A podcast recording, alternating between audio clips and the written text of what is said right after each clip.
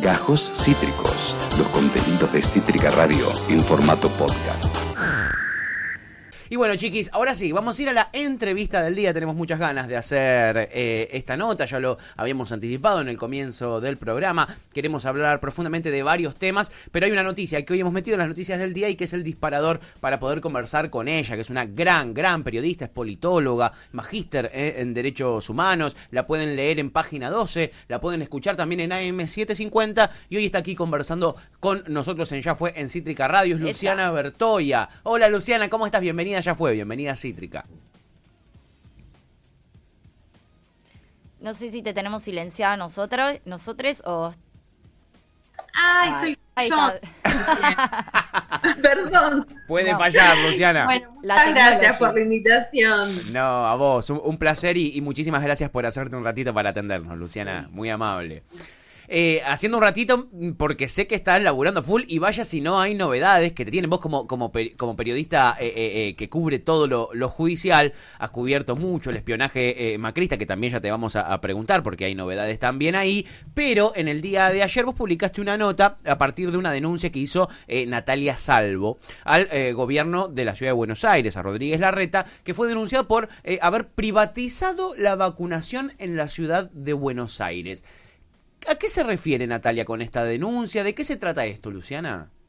Bueno, lo que dice Natalia Salvo básicamente es que el gobierno de la ciudad firmó convenios, esto lo hizo Fernán Quiroz, el ministro de Salud, con distintas instituciones privadas para acceder a las vacunas. Entonces empezaron a ver un montón de avisos que, por ejemplo, el hospital eh, alemán o el Sanatorio Güemes decían cómo se tenían que notar los mayores de 80, son quienes pueden acceder en este momento a las vacunas en la ciudad, que sean socios. Con lo cual ya no es el Estado quien provee las vacunas, sino que una forma para acceder tiene que ver con pertenecer a determinada obra social, a determinado hospital, a determinada prepaga. Esta denuncia de Natalia Salvo quedó radicada en el juzgado de Ariel Lijo, que este año tiene, eh, comparte el turno con el fiscal Carlos Estornelli, que es quien tiene que ver si efectivamente impulsa la investigación para que se abra. Y por otro lado, la acumularon con una denuncia también de otro abogado, Yamil Castrobianchi, si no me equivoco es el, el nombre, que también mencionaba, por ejemplo, que las vacunas se estaban distribuyendo entre amigos, familiares, correligionarios. Sin ir más lejos, mencionaba un ex comité de la UCR que se usaba como vacunatorio. ¿no? Esto es un poco lo que tiene que investigar el juez Lijo siempre y cuando Stornelli impulse la investigación. Ayer Stornelli le había hecho saber de alguna manera al juzgado que iba a mover eh, la denuncia, pero hasta ahora no hubo novedades. Y después, bueno, por supuesto, ahí se da la paradoja de que la denunciante, en este caso Natalia Salvo, es la abogada también de la persona que denunció a Stornelli en el Juzgado mm. Federal de Dolores y por la cual se empezó toda la investigación vinculada a Marcelo Sebastián D'Alessio y a Stornelli, que es Pedro Echeves. Mm. Con lo cual ahí en estas horas Natalia Salvo está evaluando qué va a hacer, si va a pedir que se aparte al fiscal o no. Ah, bien, ah, mira, no sabía que se podía hacer eso. Bueno, bien, bien porque entendemos que Stornelli es muy poco probable que más allá de la voluntad que haya expresado, impulse efectivamente esta causa. Y también sabemos, digo, por eso es tan importante poder hablar con personas eh, como vos y que, y que efectivamente puedan hacer notas al respecto, porque hay un blindaje mediático muy fuerte, digo, no es algo que se diga todo el tiempo en los medios, mucho menos que el fiscal que está a cargo es Stornelli, mucho menos que además la persona que denuncia, digo, hay un, hay un montón de intereses en juego siempre, ¿no? Pero puntualmente también eh, acá que si no se dicen pasan medio desapercibidos y no se terminan de entender un montón de cuestiones. Quiero preguntarte puntualmente por la causa. ¿Qué, qué es una causa penal? ¿Qué implica? Qué, ¿Cuál es, eh, si efectivamente se mueve? que cómo podría terminar, digamos, cuáles son los lugares a los que podría llegar esta causa, cómo podría desarrollarse. Bueno, a priori lo que hay que decir es que hay es una causa por irregularidades de vacunas, ¿no? Y hoy por hoy estamos siguiendo así como con bastante vértigo todo lo que tiene que ver con las irregularidades en las vacunas del Ministerio de Salud de la Nación. La diferencia básica tiene que ver con que ante las otras denuncias, que eran más de 14, eh, lo que hizo el fiscal que tenía la causa, que es Eduardo Tayano, fue impulsar esa investigación ese mismo día y pedir dos allanamientos. Ahí la jueza le dijo, bueno, hagamos uno, vamos al Ministerio de Salud y vemos si tenemos que requerir información del Hospital Posadas, porque la verdad es que es eh, muy complicado allanar un hospital nacional de la envergadura de Posadas en un contexto como este, ¿no? La otra, la diferencia con respecto a todo lo que tiene que ver con la vacunación privada del gobierno de la ciudad es que hasta ahora el fiscal está en veremos y se pierde tiempo importante.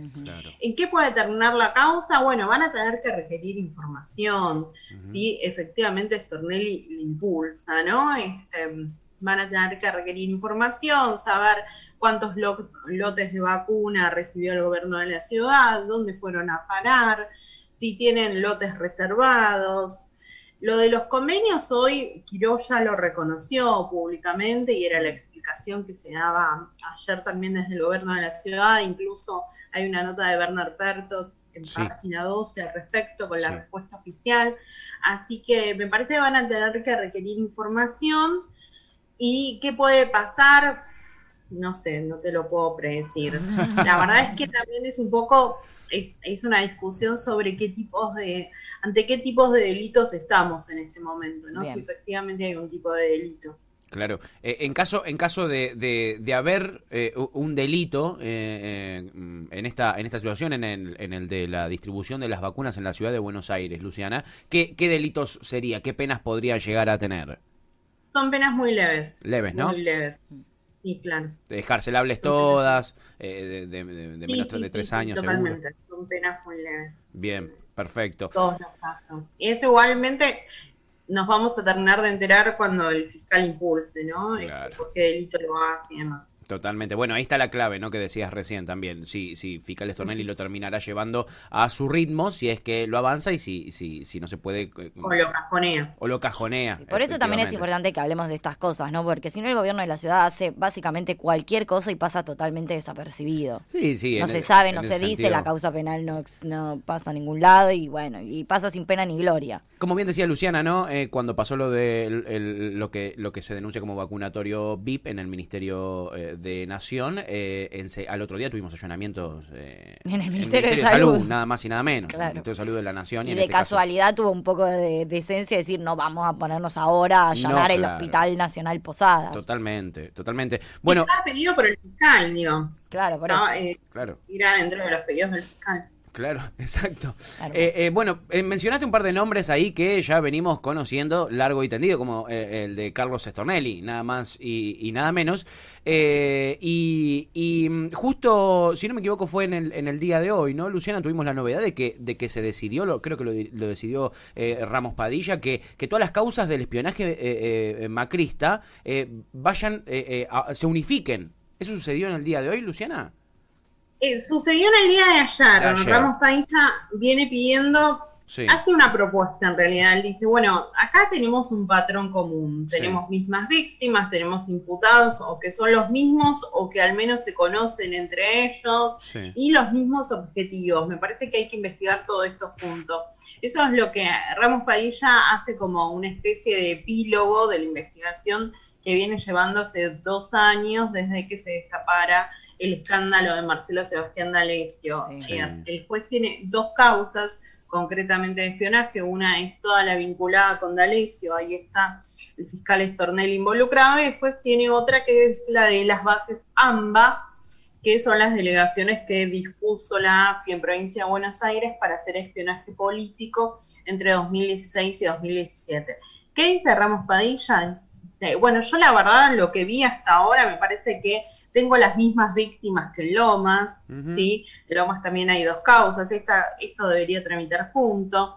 Está también la causa del espionaje a los familiares de los submarinistas de Lara San Juan, que también es un desprendimiento de la investigación que venía llevando Alejo Ramos Padilla y que por el momento está en Mar del Plata, pero no se definió dónde debe seguir. Y, y hay un par de causas en Comodoro Pi sobre espionaje que también tienen este mismo patrón. De hecho, por ejemplo, está una que se llama Traficante, es el nombre de la víctima. Gabriel Traficante era un empresario al que extorsionaba a Marcelo Sebastián D'Alessio. ¿Qué le decía D'Alessio? Bueno, si vos no me pagás, vas a aparecer involucrado en la causa conocida como la mafia de los contenedores. Y si no me pagás, apareces en Clarín. En esta causa está involucrado Santoro también. D'Alessio va a juicio, el juicio empieza el 8 de marzo, pero nunca se resolvió la situación de Santoro. O sea, son los mismos personajes con los que se topó Ramos Padilla en Dolores. Después hay una causa sobre el ingreso de a las bases de datos de migraciones que todo esto estuvo en manos de Rodolfo Canicova Corral y que lo que se buscaba, por ejemplo, eran los ingresos y egresos del país de jueces, de fiscales, y demás. Esas son las causas que Ramos Padilla dice, bueno, fíjense porque me parece que hay que unificarlo. Así que les pidió, eh, les pidió opinión a las partes de sus causas, que son más o menos 40 eh, querellantes y unos 30 imputados, eh, y está recabando información del resto de las causas. Todo esto no creo que se pueda resolver antes de que Ramos Padilla deje el juzgado. Alejo Ramos Padilla se va como juez federal de La Plata y jura el jueves, eh, perdón, jura el viernes a las 12 en la Cámara Federal de La Plata. Con lo mm. cual va a ser un debate que él va a dejar abierto y hay que ver si otros retoman. Uh, ok. Bueno, pero antes... Pero va, antes de irse, eh, eh, eh, dejó un poquitito. una pregunta, porque se dice que el, juzgado al que va Alejo, que si no me equivoco es el federal número uno de La Plata, es muy importante. ¿Y por qué, Luciana? Explícanos a nosotros los mortales, ¿por qué es tan importante ese juzgado? Bueno, porque hay dos juzgados electorales importantes en el país. Uno es el de María Servini, que funciona ahí. María Servini es jueza penal y tiene el juzgado electoral nacional. Y después el otro juzgado muy importante es el juzgado electoral de la provincia de Buenos Aires. Alejo Ramos ya va a tener las causas penales y va a tener todo lo que tiene que ver con las elecciones en provincia de Buenos Aires, que digamos que se la conoce como la madre de todas las batallas, ¿no? Porque más o menos un 34% del padrón electoral en el país se concentra ahí. Así que em, incluso hasta como para pensarlo en el edificio, eh, es un juzgado enorme, que mm, hay una parte en un piso, otra en, otra, ¿no? Este, tiene una, una gran importancia. Ah, ok, viene, eh, es, es, eh, importante, es importante en serio, es importante de verdad, es importante de verdad, ¿dónde va a estar? Toda la rosca de política de la provincia pasa ahí, por ahí. Claro, claro, fundamental. La rosquita política judicial es una cosa que... Y estamos en año legislativo también, ¿eh? No, no hay que olvidarse eh, de eso. Tal cual. ¿Vos cómo crees, Luciana, como, como periodista, como alguien que está muy embebida en, en, estos temas, ¿no? Eh, ¿Cómo crees que, que, va a terminar todo el caso de, de, del espionaje durante, durante el macrismo? Hay pruebas de sobra, ¿no? De que se han realizado eh, actos de espionaje con, el aval de, puestos muy jerárquicos del gobierno de ese entonces, del Poder Ejecutivo. Eh, eh, a, nosotros que, quizás no conocemos tanto las causas y los pormenores como, como vos, nos parece que es, que es muy obvio, que es muy evidente, pero quizás en, Argentina tenemos cierta tradición en que no se termine pagando, ¿no? Cuando suceden este tipo de cuestiones. ¿Vos cómo, cómo, cómo ves el, futuro, el porvenir de, de este tipo de causas? Si se unificarán, si terminaremos llegando a que, a que alguien pague específicamente, ¿cómo lo ves? Mira, yo lo que creo es que si se unifican va a ser en Comodoro Pi. Y eso en general nunca es del todo optimista. Claro.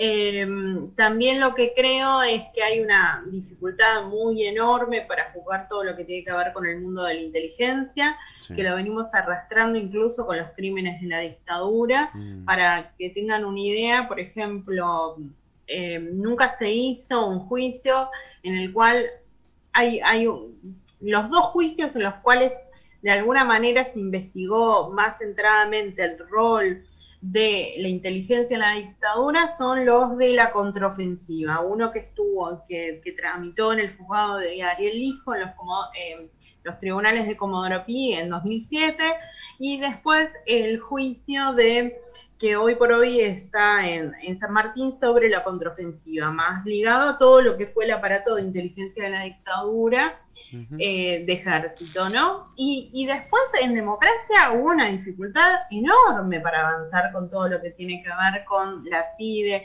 Por ejemplo, pensemos en los en, sobornos en el Senado o la causa AMIA, ¿no? Básicamente. Tal cual. Que, que no se sabe, no se entiende, no no, sé, por ejemplo, en el encubrimiento de AMIA se condena a todo lo que es la pata de inteligencia, pero no se condena a Menem, ¿no? Como si él no fuera responsable. Entonces, ahí hay una disociación también. Digo, es difícil. Eh, me parece importante todo lo que se investigó. En Lomas de Zamora hay 39 procesados. Alejo Ramos Padilla tiene 28 procesados.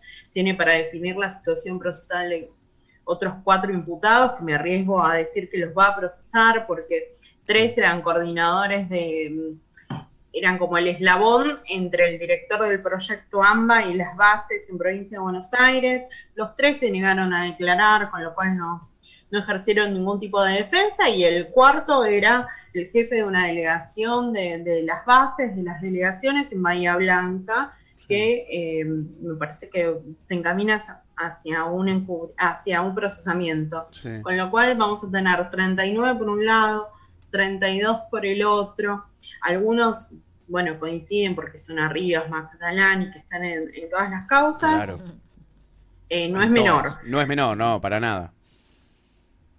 Pero no sé cómo va a terminar. Definitivamente eso, porque tampoco, digo, eh, me parece que también pensábamos que quizás la Cámara de Casación no se iba a salir hace poco más de dos semanas, sí, una semana, diez días, con esta decisión de mandar la causa como Oropi, que fue un tembladeral, y que después un poco dijeron, bueno, pero no es definitivo, aunque vuelva a Lomas. Me parece que hay ahí toda una tensión y que efectivamente los tribunales se mueven al ritmo de la política. Sí, totalmente, totalmente. Definitivamente. totalmente. Sí, sí, digo, la discusión mucho más amplia y más macro también de la justicia independiente, ¿no? De una justicia que es un poder independiente que yo no he visto la justicia siendo independiente hace desde que tengo memoria. Digo, me parece como complejo también pensarlo de esa manera. Y justo que en este momento están tan en boga el tema de los privilegios, ¿no? Eh, eh, hablando del poder judicial, ¿no? Que se habla de una reforma judicial también en un montón de espacios y de como este, está bastante Sí, sí, cuestionado como, como mínimo, en la mira. Como mínimo. ¿no? Eh, eh, y la verdad es que, que sí. Eh, Luciana, te agradecemos muchísimo, muchísimo por, por tu tiempo. teníamos muchas ganas de, conversar con vos sobre estos temas. Nos, nos aclaraste un poquitito el panorama. a nosotros que nos cuesta un poquitito quizá entender ciertas cuestiones legales y, de, lo, de los procederes y de cómo siguen las, las causas, etcétera. Este, y, y nada, te agradecemos muchísimo por que te hayas tomado el tiempito de conversar con nosotros. La verdad, muy amable. Por favor, la agradecida soy yo, un gusto. Un abrazo grande. ¿eh? Hasta luego. Hasta luego. Un placer haber conversado con Luciana Bertoya, gran periodista, chiquis. Qué clara. Qué clara, ¿no? se entiende el panorama, ¿no? Sí, sí, muchísimo más. Yo estaba bastante eh, eh, perdido. Entendí un poquitito, pero, viste, hay, hay palabras claves que, que quizá uno no comprende, pero, pero muchísimas gracias a, Luciana que se tomó el tiempito de conversar con, con nosotros. La pueden escuchar en AM750 en las mañanas, ¿eh? Y la pueden también eh, leer en página 12, que allí siempre está, bueno, actualizando todos esos temas. estos temas uno se los entera porque ella está haciendo notas sobre esto. Si no, nadie se enteraría, básicamente. Básicamente es así. Sí, sí, sí, sí. Acabas de escuchar Gajos Cítricos. Encontrá los contenidos de Cítrica Radio en formato podcast en Spotify, YouTube o en nuestra página web.